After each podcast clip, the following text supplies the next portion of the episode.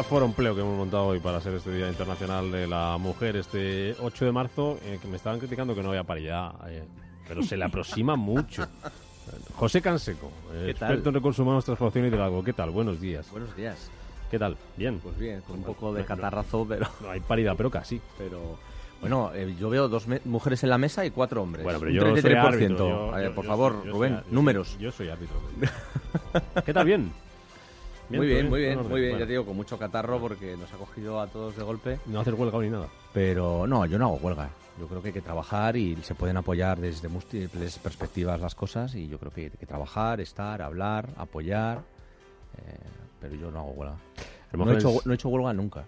Bueno, Hermógenes del Real, profesor de la Autónoma. ¿Qué tal? Buenos días. Hola, buenos ¿Has días. hecho huelga alguna vez? Eh, no, Y no va a ser el día tampoco. eh, no. Luis Pérez, director de Relaciones Institucionales de Randstad. ¿Qué tal? Buenos días. Muy buenos ¿Cómo días. estás? Bien. Bien. Yo creo que lo que hay es mucho talento. Hombre, no sé si paridad, pero mucho talento El talento, seguro. además no tiene género, ¿no? Exacto. Ay, qué bien me ha quedado.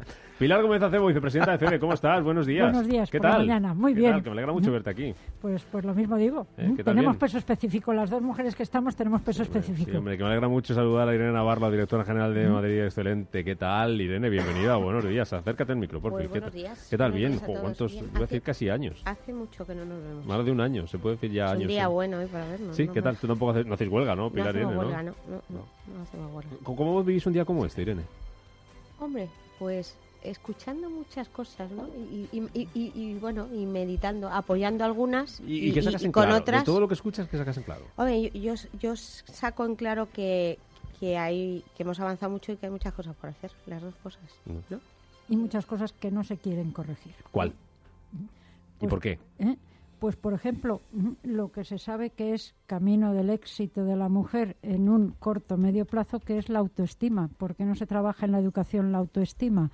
¿Eh? ¿Por qué no se trabaja la observación, la escucha, ¿eh? la generosidad y la solidaridad, que son desde el corto para el medio y largo plazo? Y eh, siempre, todas las mujeres que yo he dirigido y he llevado, ¿eh? tienen éxito por eso.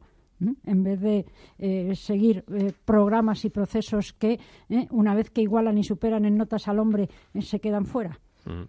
Luego hablamos de todo eso y demás cosas y tengo muchas ganas de, de escuchar al sector masculino, eh, a, a Luis, a José, a Hermógenes, eh, hablar también de conciliación, hablar de brecha salarial, ver, eh, compartir un poco eh, opiniones, pero quiero saludar, que es un día muy, muy ajetreado también para ella, a, a Celia Ferrero, que es la vicepresidenta ejecutiva de ATA. ¿Qué tal, Celia? Buenos días. Buenos días, ¿cómo Felicidades por este día. ¿Qué tal? Bien.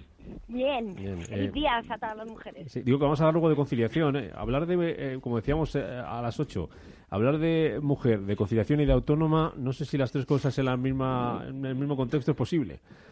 Bueno, a ver, hay Se muchas intenta, mujeres ¿no? que... Se intenta, se intenta, pero también es cierto que hay muchas mujeres que han optado por el autoempleo o por el, por el eh, ser autónomas precisamente porque les da una flexibilidad que a lo mejor no tienen en el trabajo asalariado, ¿no? Es decir, es cierto que unos días pueden tra- trabajar pues 12 horas y al día siguiente pues tener más margen pues para poder eh, para poder ocuparse de las cargas familiares que no deberían ser de ellas. Y ahí es el gran problema. El problema es la corresponsabilidad en esas cargas familiares, que yo creo que es algo en lo que efectivamente es lo que más tenemos que avanzar, ¿no? ¿Una mujer autónoma lo tiene más difícil en cosas, por ejemplo, como ir a pedir un crédito? Eh, los autónomos en general lo tienen más difícil Sí, para pedir un crédito. Pero la ¿no? mujer más todavía. No, no, no. no, eh, generalmente los, los, los, nosotros lo que hemos podido observar es que los negocios de las mujeres tienen más viabilidad y permanecen más en el tiempo. Es decir, eh, es cierto que son, son como más, mm, tienen más aversión al riesgo y planifican mejor en el momento de ponerlo en marcha, con lo cual hacen menos errores en esa planificación al principio que pueda llevarle luego a pues eso, a que la empresa tenga dificultades y tenga que cerrar. Mm. Eh, de, de hoy, ¿con qué mensaje te gustaría, con qué mensaje te quedas o qué mensaje te gustaría lanzar a las, a las autónomas a las que representáis en ATA? Pues que deben estar muy orgullosas de serlos, que no solo somos mujeres, sino que somos autónomas y que la autonomía no solo es una forma de emprender, también es un valor. Bueno, pues con eso nos quedamos. Celia Ferrero, que no te quito más tiempo, que es un día intenso hoy. Muchas gracias por atendernos y a ver si nos vemos por aquí pronto, ¿vale? Eh, estupendo, sí, ir lo antes posible. Un beso. Gracias, eh. Celia. Les voy a preguntar, Irene Pilar, y ahora me contáis vosotras si hablamos de cuotas, si nos habla nuestro compañero Pepe Luis de, del tema de la brecha salarial que viene de, de COE. Pero eh, vosotros, José, en un día como, como hoy, con todos estos asuntos sobre la mesa con titulares en, en prensa que tengo por aquí como la- las españolas cobran un 23% menos de media que los eh, hombres o que la brecha salarial sigue siendo una asignatura pendiente de las empresas del IBEX. Eh, ¿Qué sacas en claro, José? Bueno, pues que es una pena que esto sea así, que es una realidad, que es cierto que las mujeres cobran, dato genérico, un 23% menos que los hombres, eh, pero ese dato tenemos que desagregarlo y es muy importante. Lo que ha salido estos días de los medios de comunicación, de esa comparativa que ha hecho la Fundación La Caixa, donde han mandado currículums ciegos, hombres y mujeres, y donde había más o menos oportunidades, es una realidad penosa de nuestra sociedad, penosa, y lo digo así de tajante, pero tenemos que tener en cuenta el tipo de posiciones a las que han mandado esas ofertas. Por tanto, los datos muy agregados nos llevan a unas conclusiones, los datos desagregados nos llevan a conclusiones diferentes. No es lo mismo posiciones directivas, posiciones ejecutivas, que posiciones de mandos intermedios, que posiciones en, en servicios, en IT, o posiciones manuales o de poco valor añadido, ¿vale? La realidad puede ser parecida, pero hay diferencias, ¿vale? Y entonces eh, ese 23% de- en función de qué tipo de sector y qué tipo de nivel de responsabilidad, incluso eh, en qué región, pues puede haber pequeñas diferencias. Aprovecho eh, y adelanto que luego vamos a hablar con la Fundación La Caixa, precisamente sobre, sobre ese asunto de si las mujeres tienen menos oportunidades y por qué motivos a la hora de acceder al mercado laboral y a determinados puestos. Hermógenes, tú, eh, ¿con qué querrías empezar? Am, a ver, yo, yo opino lo que se estaba diciendo antes, es que el, el, el- están los informes eh, que yo también estaba oyendo antes la emisora, ¿no? Sobre los informes de McKinsey, los informes mm. Eh, que hay de World Economic Forum y, y la verdad es que eh, casi nunca veo el techo de cemento.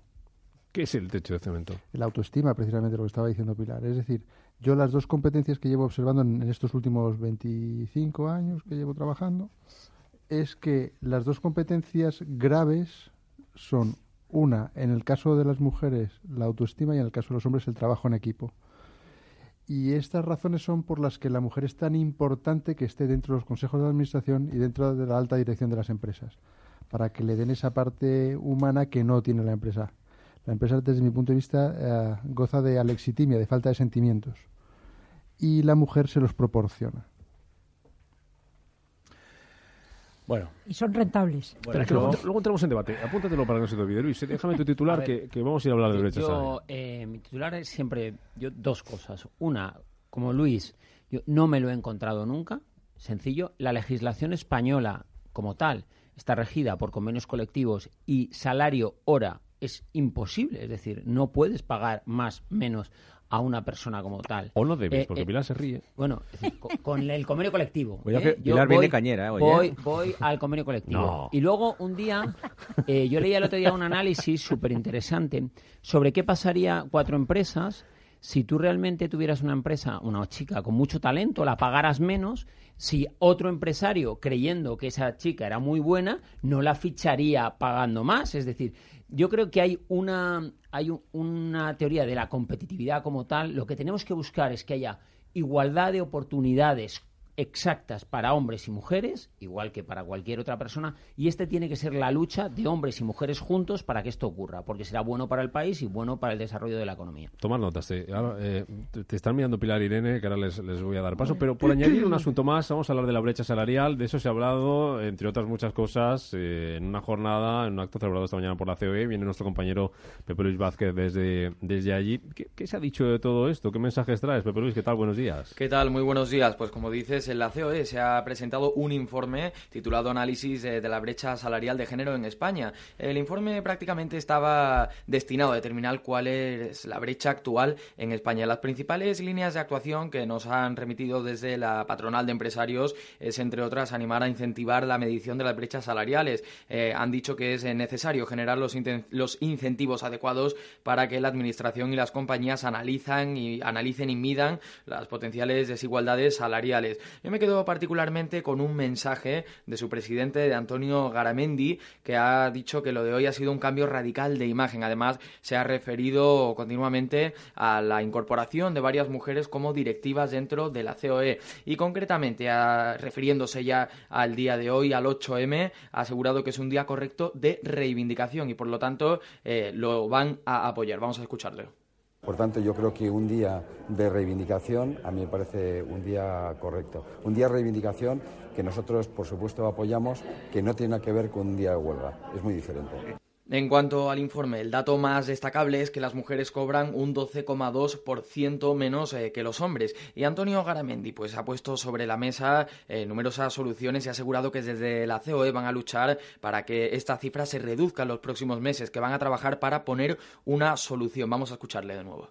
Se puede decir en estos momentos en España que las mujeres cobran un 12,2% menos que los hombres cuando desafectas eh, una serie de elementos que son y vamos a decir que están ajenos, que son exógenos al mundo de la empresa. Pero existe en estos momentos ese 12,2 y el objetivo que tenemos que tener las empresas, los empresarios españoles, es que ese objetivo sea brecha salarial cero. Y es el día, creo, el día adecuado para plantearlo. Bueno, pues gracias, Pepe, por esos eh, comentarios, Luis. Eh, eh, Yo no sé de dónde saca el dato del 12,5% el, dato que siempre se ha manejado en los últimos, sin irme muy lejos, ¿eh? cuatro, cinco, seis años, ha fluctuado entre el 21 y el 24,8%. ¿eh? No, no sé dónde lo saca. Supongo que está hablando de una franja, profesional concreta. Espera, eh, ¿de dónde sale ese dato, Pepe Luis? Que estabas por ahí escuchándonos. Pues ese dato concretamente se refiere al Instituto Nacional de Estadística. Son los últimos datos disponibles en estas cuestiones de empleo y creo que corresponde al año 2014. Vamos, creo no. Estoy seguro porque lo ha mm, concretado allí desde la COE la, señora pues que ha, hecho esta presentación, que es mm. Val Diez, la presidenta de la Comisión de Igualdad y Diversidad de la Confederación. Entonces son unos datos mm. referidos al año 2014 por el Instituto Nacional de Estadística. Gracias, Luis. 2014, Instituto Nacional de Estadística. Bueno, pues me lo creo, no puedo decir otra cosa, pero lo miraré, ¿eh? Lo miraré porque. Lo que han intentado, y yo creo que esto es un buen análisis y una buena iniciativa es intentar equiparar mismas situaciones exactamente iguales. Es decir, que esto yo creo que es lo que tenemos que, que es lo que tenemos que intentar ver. Mismo tiempo de trabajo, misma, misma posición, mismo absolutamente eh, eh, igualar ese tipo de cosas y a partir de ahí comparar salario-hora. Y yo creo que esta es una iniciativa objetivizando las cosas. Yo creo que esto es una de las cosas que tenemos que hacer muy importante, intentar objetivizar las cosas y luego a partir de ahí intentar buscar soluciones. Colócate, colócate Luis el micro. Insisto en que creo que lo, que más tenemos que buscar es que haya realmente una igualdad de oportunidad y una igualdad de trato. Yo creo que esa tiene que ser la lucha más importante. Venga, Irene, y, hay una, hay una, cosa que siempre me pregunto y que aprovechando que hay estos expertísimos en el ámbito de los recursos humanos, y yo no lo soy tanto, yo sí que quiero preguntar, en relación con la, con la brecha salarial, con la brecha salarial hay dos cosas. Una es lo que tú estás diciendo, Luis, el que a igual salario, al mismo categoría, el mismo tiempo y todo, todo similar. Entonces ahí es que es muy fácil comparar, ¿no? Vamos, yo me imagino que las estadísticas sean correctas porque o no. Bueno, pero, pero, pero, pero es más sencillo. Lo que es más difícil es si, por ejemplo, una empresa está buscando una, un director de marketing y resulta que se le ofrece menos salario a la directora de marketing que al director de marketing. Eso es lo que yo me pregunto y eso es dificilísimo, dificilísimo, dificilísimo de medir. Sí. Yo, yo ¿Pero por qué motivo se le puede ofrecer a ese director de marketing menos dinero? ¿Argumentando qué? Primero, eh, quería, quería eh, comentar que, que, una cosa es medir horas, precio por hora, y otra cosa es medir eh, precio, perdón, salario, disculparme, por, perdón, es de formación profesional, salario por jornadas laborales equivalentes. En determinados sectores laborales es interesante medir precio hora, en otros hay que medir por jornadas laborales equivalentes. Ocho, ocho horas, jornada completa, ¿vale? Eh, lo que dice la compañera eh, sobre un director de marketing o una directora de marketing que busca eh, empleo. como decía Luis, como decía mi compañero Luis, en las empresas españolas, los convenios o no, es posible que este director o directora de marketing esté fuera de convenio, se fija bajo criterios, en gran parte de las ocasiones, que no siempre, de igualdad. ¿Vale? Es decir, mismos elementos o mismos criterios para medir. La persona que decide el salario ¿eh? Y las personas que negocian el salario, es decir, los candidatos y las personas de la compañía, en ese juego de negociación, vamos a decir, son los que hacen fluctuar dentro de la banda salarial si finalmente cobras una cantidad cercana al mínimo o otra cercana al máximo o por el intermedio. Ahí están sobre todo las diferencias. Y eso tiene que ver Y le- eh, como, como decía Pilar, que antes estaba comentando esto, con la autoestima, con la defensa de los mal. intereses, con bla, bla, bla. Eh, no, Estoy absolutamente de acuerdo. pero- pero A ver, que se nos acumula. Hermógenes y Pilar, venga. A ver, yo, yo no estoy de acuerdo. Vale. O sea, se, se está ocultando detrás de las cifras y no se está teniendo en cuenta el contexto. Esto de lo que va es de desigualdad. Es decir, hay que promocionar a la mujer por encima del hombre. Es decir, a igualdad hay que poner a la mujer. A ver si nos vamos concienciando porque hay menos y necesitamos que haya más. Es justo al contrario. Es decir, no nos podemos ocultar las cifras de si estamos comparando esto con lo otro. Lo que no se puede decir es que es un 12% de diferencia cuando llevamos cinco años cayendo había- habíamos mejorado y hemos, y hemos y la brecha salarial ha aumentado en, en estos cinco años y, y decir que esto es por un 10% porque la diferencia es el 22% de desafección de determinados factores no los factores son todos y las segundas jornadas laborales y todo eh, en general o sea no es solo el salario en sí sino todo lo que hay alrededor del salario Pilar. Vamos a ver. eh, De aquí como a- repartiendo a, las más a más, un poco. eh, es que eh, los datos son siempre a posteriores ¿eh? y normalmente no cambian nada. ¿Eh? Hace 25 años yo este mismísimo discurso, 25 años, seguimos en las mismísimas y entonces, incluso retrocediendo como mujeres en los consejos de administración, por ejemplo. ¿eh? Entonces, el ir a priori y que hemos propuesto y que yo recuerdo que incluso David Álvarez, el fundador de Eulen y presidente, me hacía propuestas en este sentido porque era muy avanzado en algunos temas. ¿eh? ¿Por qué no se cogen inspectores de trabajo que admitan denuncias y las comprueben? ¿Por qué no se quiere un grupo de inspectores dedicados a posibles denuncias? Sí, sí, ya sé que, que esto, pero vuelve a ser la trampa. A priori empiezan a cambiar las cosas. Los datos a posteriori permiten seguir como se está, debatir, discutir unos de aquí y otros de allá. No cambias absolutamente nada. Un, matiz importante. Yo creo que de, de a mí me ha dicho una cosa que, que es parte del discurso que está utilizando estos días eh, COE que es muy importante. Es decir, que es el coste de oportunidad. Yo creo que este sí que es otro gran problema que tenemos que ver porque son muchas razones. ¿eh? Eh, yo creo que el hecho de que una mujer eh, renuncie mm, por un montón de cosas, ¿eh? probablemente muchas culturales, históricas, de, pres- de mil razones de estas que vienen en el manifiesto, ¿no? Eh, lo que eso es una pérdida para el talento del, pa- de- del país, de las organizaciones y demás. Entonces, yo creo que este sí que es una, una cuestión en la que hay que buscar soluciones para que esta igualdad de la que hablaba Hermógenes se produzca, para que realmente tengan este incentivo, esta conciliación, que yo creo que tiene que ser igual para hombres y para mujeres. ¿eh? Creo que, insisto, que tenemos que buscar una fórmula en la que esto se produzca, porque yo creo que al final uno puede conciliar en el modelo familiar y otros no. Y yo creo que ni que tampoco podemos, mm, eh, no me sale la palabra, eh, demonizar a aquellas mujeres que por una opción personal decidan un rol u otro. ¿eh? Es decir, yo creo que esto es también importante. ¿Eh? Porque eh, creo que esto eh, no- nos da una serie de igualdad de oportunidades a todos. Yo Te es que- dejo, Fernández, mira, de los Apuli, Yo, veme. yo es que cada vez que oigo hablar de la conciliación familiar, sobre todo en, en determinados, a, a determinados niveles, yo la conciliación familiar me, me, me, me- pone hasta nerviosa, ¿Por porque es qué? que digo, pues mira, os os lo voy a explicar, porque la conciliación familiar, por ejemplo, en el ámbito de los consejos de, de- de administración, cuando uno llega a esa madurez ejecutiva, lo mismo concilia al hombre que la mujer, aunque lo- los roles estén repartidos de una manera mm, diferente. Pero es que además, es que cuando llegas a, ese, a, esa, a, ese, a esa edad a la que llegas a un consejo de administración, la- los hijos los tienes más que organizados. No, en, en el caso de las mujeres no damos el pecho cada tres horas porque ya no se tienen hijos a esa edad. Y entonces el acceso a un consejo de administración no influye para nada la conciliación. Con lo cual, al hablar de conciliación familiar, a mí me parece que es muchas veces la utilización de un concepto que es mm, mm, contrario a lo que es un acceso que en, en el cual es, eh, precisamente ese concepto que valdría para otros para otros niveles de, de- en la organización eh, eh, eh, empresarial. Sin embargo en ese ámbito no. Entonces yo cuando oigo hablar de la conciliación familiar siempre salto porque digo bueno sí pero cuando nosotros lo que queremos es llegar arriba para tirar de las demás. Y si no se llega arriba no se tira del resto y para llegar arriba la conciliación familiar no afecta lo que pasa es que no llegamos y tenemos la misma formación Luego, el mismo nivel Eh, Yo creo que Pilar hay Luego, Luis, permíteme, que tengo que parar. Luego hablamos de esto y sé que queréis hablar de muchas más cosas. Hablamos de maternidad, hablamos de conciliación, hablamos, como hemos hablado ya en una ocasión, de por qué las eh, niñas, las chicas, no estudian ciertas eh, carreras y qué repercusión tiene luego eso en el mercado laboral. y hablamos con la Fundación de la Caixa de lo de las oportunidades.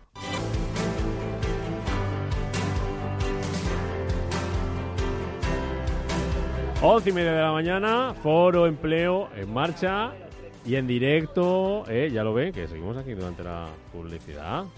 Hacedme caso. Eh, con Luis Pérez, con Pilar Gómez Acebo, con Irene Navarro, con Hermógenes del Real. Toma nota que Hermógenes y yo está- estábamos está callados. José Canseco, les voy a poner un positivo a Hermógenes o a José, un negativo a- al resto. Eh. Permitidme que hablemos de ese informe que se presentaba eh, eh, el miércoles, creo que era el miércoles, del Observatorio Social La, la Caixa. Eh, preguntaba si tienen eh, las mujeres menos oportunidades de ser contratadas. Eh, dice este informe que sí, en concreto un 30% menos de posibilidades de ser contratadas. Saluda a Jorge Rodríguez, investigador del, de este estudio del Observatorio Social La Caixa. ¿Qué tal, Jorge? Buenos días. Hola, buenos días. ¿Cómo habéis llegado a esa conclusión? Bueno, hicimos un experimento mandando currículums a- ficticios a varias ofertas. Bueno, a a- mandamos 5.000 currículums a 1.400 trabajos. Y los currículums eran, los currículos eran muy parecidos. Lo único que diferían realmente eran que uno era de hombre y el otro era de mujer. Eh, pues Óscar Martínez y Yolanda García, por ejemplo. Eh, y luego observábamos o esperábamos a ver cuáles eran las tasas de respuesta o las llamadas, a ver si invitaban a- más a celebrar una entrevista más a las eh, mujeres o a los hombres. Y lo que descubríamos es que efectivamente en un 30% llamaban menos a las mujeres que a los hombres. Y detrás de eso, ¿qué puede haber? ¿Qué conclusión habéis sacado? Bueno, la conclusión principal, porque obviamente los currículos eran eh, prácticamente idénticos, es que los empresarios pues tienen en parte eh, unos ciertos estereotipos de cuál puede ser quizá la productividad de las mujeres en, en el trabajo y utilizan estos estereotipos también para tomar decisiones respecto a quién contratan.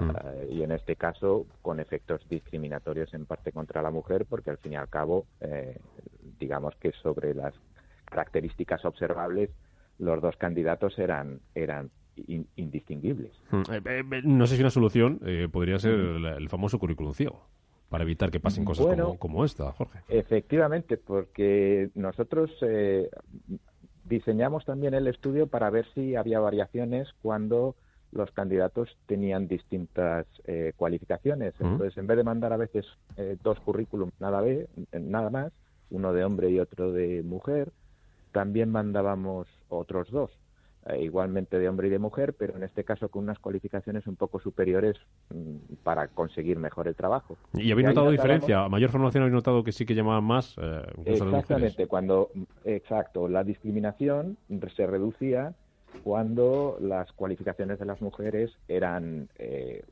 algo superiores, también la de los hombres, pero que a nivel a mayor cualificación en la- para un mismo empleo, digamos que esa discriminación disminuía. En cualquier caso, eso quiere decir que efectivamente, eh, si quitamos o pudiéramos quitar información eh, identificadora del género, de la edad, de la raza, Sí. eh, en los currículums, pues esto mm, ayudaría sin duda a que hubiera más igualdad de oportunidades entre hombres y mujeres. Al menos a pasar el primer filtro, el de que te llamen, te devuelvan la, y luego ya la entrevista, pues ya, bueno, ya veríamos a ver Eh, Exactamente. en ese cara a cara qué, qué pasa, ¿no? Pero Efectivamente, esto es solo un primer filtro, quizás sea el más importante, o sea que tampoco Claro. hay que minimizarlo. el que descarta a Eh, mucha gente por el camino, claro, eh, sin darle oportunidad. Exactamente, además sin dar la oportunidad de que vaya el candidato, se entreviste y pueda causar una buena impresión sobre, sobre el empresario. Eh, en cualquier caso, es verdad que queda un segundo filtro que es la entrevista y allí sí que se pueden hacer eh, preguntas incómodas. Ya, como tema hijos, tema salario, ¿no? Por ejemplo, vamos. Exactamente. Bueno, pues ese es el estudio, las conclusiones que queríamos eh, compartir hoy con eh, Jorge Rodríguez, investigador de este estudio del Observatorio Social La Caixa sobre las oportunidades de las eh, mujeres de ser contratadas en el mercado laboral. Gracias, Jorge, por compartir este ratito con nosotros. De nada, muchas gracias, a ustedes. Oye, pues otro tema más que os pongo sobre la mesa. Se me van a salir ya entre Sí. los que tengo pendientes, lo del currículum ciego, ahora el... Pilar, venga. Vamos a ver, en el 2005 en la EOI convocamos a todos los headhunters, los principales headhunters de este país, nos sentamos eh, unas veintitantas personas y se comprometieron a usar el currículum ciego. 2005. Jamás se usó. ¿Por qué? Eh, pues porque después hay muchas peticiones que sí, eh, que disimula que metes mujeres, pero quiero hombres. ¿eh? Eh, porque lo- el que paga decide. Y ahí, pues, hay muchísima situación de problemas, ¿eh? de carencias emocionales que, como bien analizaba esta mañana un locutor, habrá que hacerlas ver porque resulta que eh, todo va en la misma dirección y en el mismo sentido. ¿Por qué no de verdad nos ponemos a hablar de las causas y no de las consecuencias? Venga, José, vamos a hacer una ronda. Eh, yo voy a ser un poco duro y yo creo que en esto hay, no, hablando de Pilar, eh, por supuesto, sino hablando de la sociedad y, demás, hay mucha hipocresía. ¿eh? Y yo creo que lo primero que tenemos que ver, decidir y tener claro, que yo no lo tengo, es si realmente queremos arreglar el problema o simplemente es un tema de moda y, los partidos políticos o el Día de la Mujer, no sé qué. No, no, realmente lo queremos arreglar, porque si realmente lo queremos arreglar, se puede hacer, no es tan complejo. Requiere unos años, pero se puede hacer. ¿eh? Eh, aislemos el problema, porque hay tantos elementos que es difícil aislar el problema. Fíjate, eh, extrapolo, cuando, cuando implementamos una evaluación del desempeño en una compañía, eh, lo que solemos decir es, sé que me vais a engañar en los resultados, voy a empezar a cerrar puertas cada año. Y cada año cierro una o dos puertas. Llega un momento en el que no hay puertas por las que engañarme. Podemos hacer lo mismo. ¿Vale? Por tanto, la Administración que ponga condiciones iguales, igualitarias, de prestaciones, de derechos, de obligaciones a hombres y mujeres, que el sexo no sea la razón. Y luego aislaremos el problema y podremos atajar el problema. Pero ¿realmente hay conciencia? ¿Queremos hacerlo de verdad? o está o mola mucho, perdóname la expresión, hablar de esto? Mm, yo, he colgado una frase esta mañana en Twitter y en LinkedIn que, es de William Shakespeare y que dice, es bello tener la fuerza de un gigante, pero es horrible emplearla como un gigante. Entonces, eh, esto va también del lado de la hipocresía y del lado político y del lado del poder de las empresas en, en determinadas cuestiones me gusta la metáfora de cerrar puertas. O sea, yo confío en que la tecnología arreglará muchas cosas y no irá 100 años, como dice el World Economic Forum, a arreglar la brecha de género. Hasta dentro de 100 años, ¿no? Sí. Por lo menos lo, que ha publicado Forética es, es 100 años. Bueno, como no lo vamos a ver. Sí, pero la, tecnología la usan las personas, ¿eh? Sí, sí, pero, pero que la tecnología permite muchas cosas, incluso conciliar a los hombres les permite. Entonces, el hay, una cosa interesante y es, eh, aparte de la hipocresía, es que hay una puerta que se llama Glassdoor y que se publica el sueldo que hay en una oferta. El problema es que las, las empresas no son transparentes.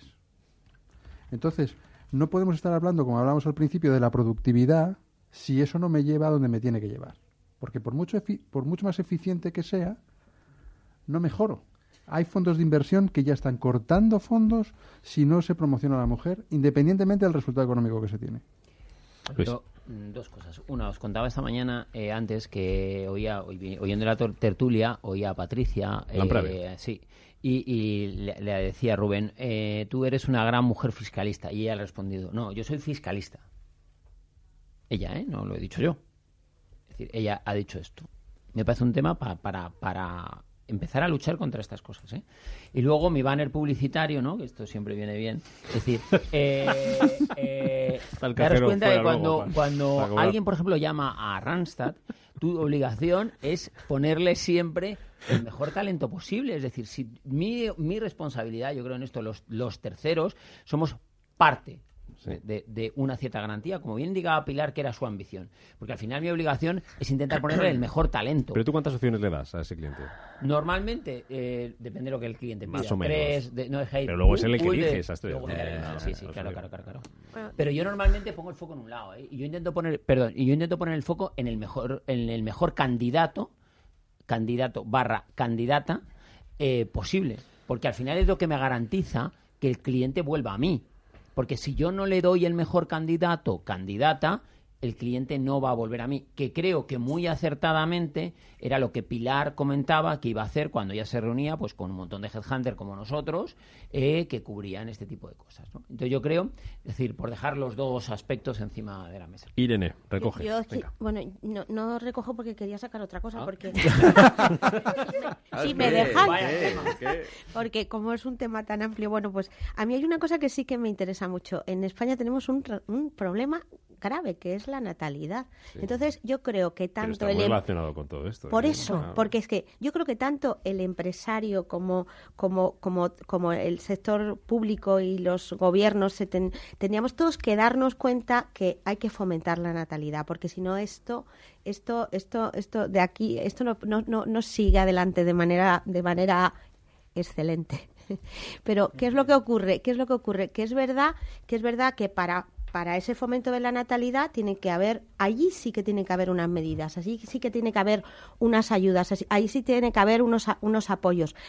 Antes comentábamos que, claro, que, que, que ahora es verdad que el, el periodo de la maternidad en el que la mujer sí que tiene que estar porque es que está dando a luz y porque es que es, es relativamente corto, porque tenemos uno, y en- ha dicho alguien uno y medio, un hijo y medio sí. como mucho Sí, sí, de media, se dice- 1,2, menos de medio. Entonces, es verdad que ahora mismo ese periodo se acorta mucho, con lo cual ese problema es menor.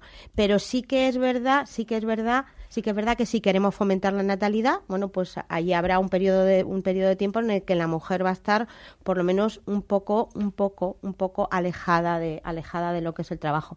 Y a esa mujer hay que apoyarla, porque esa mujer tiene una un, un valor en el que luego que luego va a tener luego va a tener que incorporarse o va a, a- a- a trabajar a la vez de una manera pues con, con- con un trabajo a distancia o de la manera que sea pero fundamental apoyo a la natalidad o Ah, hablando de natalidad, hablando de la maternidad, esta mañana en esa parte hemos escuchado a Luis eh, en esa entrevista a Capital, en la que estaba también eh, participaba con esa tertulia Patricia Lamperave, hablábamos con Grant Thornton, ese informe Women in Business que presentaban ayer. eh, han preguntado eh, qué barreras tiene la mujer para ascender a, a puesto directivo. Y en primer lugar, la maternidad, con un 49%. Luego detrás y cerca la falta de conciliación o la cultura dominada por los, por los hombres. Pero en la maternidad tenemos un problema. eh, las ayudas de Alemania por ejemplo yo las pido ¿Es solo cuestión de ayudas? Bueno, ale- no, ayuda en, en todo sentido. Y luego la mentalización una a que eso es una cosa que es. concienciación. es- Es, es- es que gran parte de las es un tema compañías de tienen Estado, políticas de igualdad y políticas por doquier que no usan. Eso- Porque yo tengo luego un, un jefe, un jefecillo o una jefecilla, ¿eh? Que tiene tres personas y esa persona hace de barrera y no deja usar las políticas. Yo puedo crear las políticas que quieras, que si no dejo usar las políticas a mi gente, no las van a usar. Pero tú oyes a- oír a la gente decir es que en España tenemos un problema que es la natalidad y es que eso hay que solucionarlo y hay que solucionarlo desde la empresa, desde el gobierno, desde todas partes. No se habla ni eso de no eso. se sabe Fíjate, que es un En el problema, pues Parlamento lo no se es. habla ni de eso ni de Pues empleo. lo es. Dicho No, por no. diputados la semana pasada. Lo Ni de eso ni de mucho. David eso- Álvarez eh, eh, ya proponía, fíjate, que la mujer cuando daba luz pudiera contratar a alguien, con lo cual generaba empleo y que desgravara esa contratación como fórmula ¿eh? para que eh, la mujer no dejara de tener hijos, que pudiera contratar facilidades de contratación y desgravación fiscal de esa contratación en especial, con lo cual además contribuía al empleo. ¿eh? Mm, No consiguió nada y era ¿eh? el fundador y presidente de Eulen y no lo consiguió. Y le apoyamos todo lo que pudimos. Lu- Luego está el tema de las carreras, Hermógenes, como profesor de universidad, que lo hemos hablado muchas veces. Y, eh, eh, eh, parece que hay, hay algo que me, eh, provoca que las mujeres no sean mayoría, por ejemplo, en carreras STEM, que son las que, bueno, hemos compartido muchas veces, que van a tener más salidas laborales.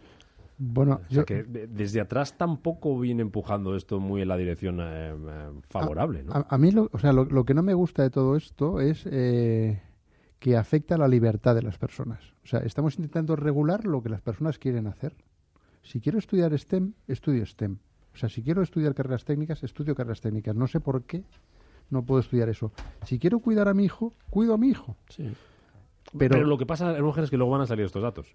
Sí, sí, que salgan los datos. Que luego nos vamos a lamentar. que La los Academia de. Ingeniería está haciendo un trabajo, la Real Academia de Ingeniería, Antonio Colino, el secretario general, están haciendo un trabajo en pro de...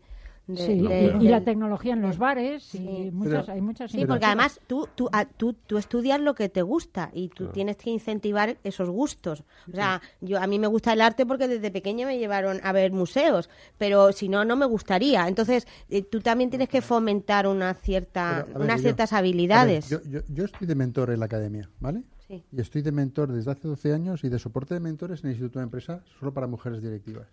Entonces, o para, o para carreras profesionales que quieren desarrollar las mujeres. Y el, pero para, para fomentar la autoestima precisamente y para decirles, Tú puedes. si tú quieres, puedes. O sea, ese es el mensaje principal. Es decir, si tú quieres ser ingeniero y quieres dedicarte a esto, que no te cueste nada y que sepas que hoy por hoy todavía existen dificultades si además quieres ser mujer. Y yo en eso es en lo que confío. En que quieres ser madre, perdón. En, en el sentido de, en el sentido de, si yo quiero ser madre y quiero ser ingeniera y quiero ser directiva, lo puedes hacer.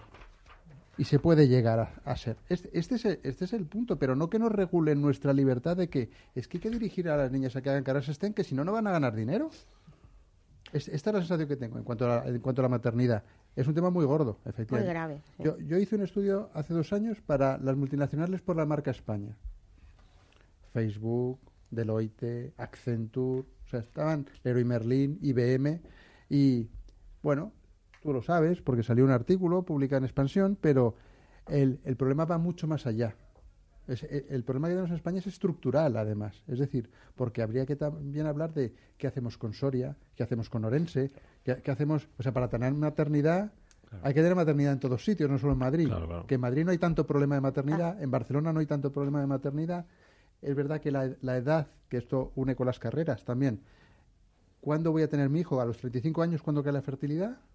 Yo propuse ahí una batería de medidas para empresas y demás. El caso de Alemania, que es uno de los que he estudiado en profundidad, el problema es que la conciencia alemana es distinta a la española. Porque cuando tienes un niño, ese niño aporta a la sociedad. Se considera que aporta a la Y sociedad. aquí lo consideramos de todo menos una aportación, una ventaja. Aquí, como una carga. Pero es que hay otro trasfondo. Hay un problema de tamaño de las empresas en España. Os recuerdo que el Sí, sí. 98% tiene menos de 10 trabajadores. Está todo interconectado. No, porque yo para Yo conciliar... tengo cuatro empleados, se me van dos y tengo un, problema. un lío pero, pero tú para conciliar... Espera, Hermógenes Luis y tú para, tú para conciliar, que estamos hablando antes, si tú estás subcontratado por una gran empresa,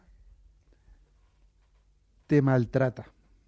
Voy a utilizar maltrato y te pone un horario fino, fino. Eso sí, todos sus empleados tienen un horario perfecto. Pero la pyme y la mini pyme y el autónomo la- lo tiene, vamos, de horror. Haz que el ecosistema vaya a por todos, no solo a por tu empresa. Luis. Yo no, yo creía, iba a decir muy en la línea de lo que decía José, ¿no? Yo creo que al final, eh, jo, hablamos de políticas, hablamos de medidas, hablamos de un montón de cosas que solo llegan a las grandes compañías y al final podemos solucionarlo, incluso, ¿eh? Porque al final estamos muy, muy fiscalizados o muy medidos o con muchas auditorías y tal. Pero claro, el problema es el bar de Soria. Este es el- o no. Pero que, que tú dile al del bar de Soria qué hace cuando dos y cómo gestiona el hombre eh, esta situación, ¿no? Yo creo que ahí también Hermógenes ha apuntado un tema porque además, bueno, el bar no es un ejemplo porque el bar no es un, no, no, no provee un servicio a otra empresa más grande, pero el que provee un servicio y es una pyme, una micropyme a otra, es, yo estoy totalmente de acuerdo, es 24 horas al día, 7 días a la semana. Ya. Venga, eh, José e Irene. Venga, Sí, yo voy a hacer una eh, ronda de tres preguntas muy, muy rápidas, ¿de sí o no? Nada, súper rápido. Yo, yo le diría a los empleados, a las empleadas que ven menoscabados sus derechos, que las empresas, por poder puedes hacer lo que te dé la gana. Y hablo de la empresa. Otra cosa es si tienes derecho a hacerlo. Entonces, cuando crean que la compañía, grande, pequeña, pública o privada, está haciendo cosas que limitan sus derechos, que se defiendan. Que, los, que, los, que se defiendan sus derechos. Porque si no, la compañía va a hacer lo que quiera. Si tú no te quejas, yo voy a hacer lo que quiera. Entre comillas, ¿eh? Cuidado con la soledad. Irene y Pilar. Y yo, yo un- una cosa que quería decir, porque como siempre estamos diciendo que en España todo lo hacemos mal, Hombre, pues vamos a decir una cosa que hacemos bien España y los países iberoamericanos. Y es que las mujeres mantenemos nuestro apellido cuando cuando cuando nos casamos. ¿Por qué? Porque resulta que porque resulta que en otros países del mundo no lo hacemos. Bueno, pues vamos a presumir en, en este caso de que na- nadie pierde su apellido, ¿no? Eso es una cosa que, que, bueno, pues ahí pues hay que tenerla en cuenta. Y luego yo en relación tanto con la huelga como con el Día Internacional de la Mujer, ¿Tú no con- vas a ir a la manifestación hoy? pues mira, yo no voy a ir a la manifestación porque no me gusta lo que dicen. Pero yo fijaros, lo que a mí sí que me gusta es que se hagan cosas de estas, porque estas cosas son las que tiran y cambian las cosas. Lo que pasa es que si me dicen cosas en las cuales yo no estoy de acuerdo, pues yo no voy. No Entre otras cosas, ¿no? porque además a lo mejor se meten hasta conmigo o, o- o con la gente que piensa como yo. Entonces yo no voy a un sitio que se van a meter conmigo. Pero, re- pero lo que sí que. Pero no le, no le quito valor y, de- y no dejo de apoyar a que estas cosas se hagan. A mí es que me recuerda a las sufragistas, yo que sé, la, el- la película de Mary Poppins, que sale la madre de los niños vestida así como muy así, y que resulta que, que pide el voto de la mujer y tirarle huevos al, al primer ministro, huevos podridos al primer ministro. No llego yo a eso, pero, pero sí que creo que hay cosas de esas que hacer, como sí que creo que la terminología importa, no llegar al extremo y a las tonterías, pero sí que presidenta es una palabra que la admite la Real Academia y no tenemos que decir presidente de una compañía, sino presidenta de una compañía. Pilar, venga, termina tú con esto antes de que os haga la Eh, ronda pues, de pues tres muy rápido eh, respecto a lo que decía José. Cuidado con las denuncias. Una mujer maltratada me enseñó, prefiero el maltrato a la soledad. Y la mujer se queda sola y nadie se vuelve a acordar de ella ni tirar de ella cuando denuncia. Y dos, eh, pues todos estos temas eh, yo, yo los viví en Centroamérica cuando los presidentes usaban el tema de la mujer que decidía quién iba a ganar ¿eh? y lo que hacían era enfrentar a las mujeres. No se puede convocar para enfrentar a las mujeres entre sí. Termino con tres preguntas sobre cuotas, sí o no, ¿eh? Cuotas, currículum ciego y registro salarial en las, en las empresas. Eh, José, cuotas sí, cuotas no. Yo no soy de cuotas. Muy breve, ¿eh? porque si Sí, no... sí, sí, no soy de cuotas, pero en una conferencia hace unos meses dije que estaba dispuesto a asumir cuotas siempre y cuando fuesen temporales. ¿Currículum ciego sí o no? ¿Currículum Ah, ciego perdón. sí o no? Currículum ciego, sí, por favor, como en Reino Unido, y que todo pase por la intermediación, que no haya tanto networking que al final se queda la subjetividad. ¿Y el registro salarial en las empresas? Yo creo que es un error y lo que va, lo que va a producir es que haya más diferencias todavía. Hermógenes, cuotas. Eh, aunque sea denigrante, hasta que se consiga la igualdad, sí. Mm. Eh, ¿Currículum ciego? Eh, sí. ¿Y registro salarial? Eh, no lo sé. Luis. A ver, yo Cuotas. estoy. Cuotas. Yo creo que, volviendo al inicio, perdonadme, yo creo que, que las cuotas no. Podría estar de acuerdo con lo que decía José, pero lo, porque creo que hay que incentivar a la mujer. Pero creo que es más importante luchar cada vez más porque el talento permita aflorar eh, en hombres y mujeres. Es decir, yo cada día estoy más convencido de esto. Mm, Bien, Randstad, currículum, ciego. eh, Bueno, yo ahí, como no podía ser de otra manera, estoy totalmente de acuerdo. Eh, la intermediación es una garantía de que vamos a el mejor talento posible. Esto es... Un café. Exacto, exacto. Vamos a ver. No lo ¿Y el registro no salarial? Yo es que en el registro salarial creo que todo lo que limite el derecho del empresario dentro de una ley a poder tomar sus propias decisiones es peligroso. Cuando hablabais antes de las ofertas, hablaba Hermógenes de, de las ofertas de, de poner el precio, eh, poner el salario en la oferta. Yo creo que esto limita tu capacidad de negociar, porque y si la persona es más muy muy buena y puede ganar más de lo que pone ahí, o no, o puedes contratarla y está aprendiendo y el salario es X. Pilar.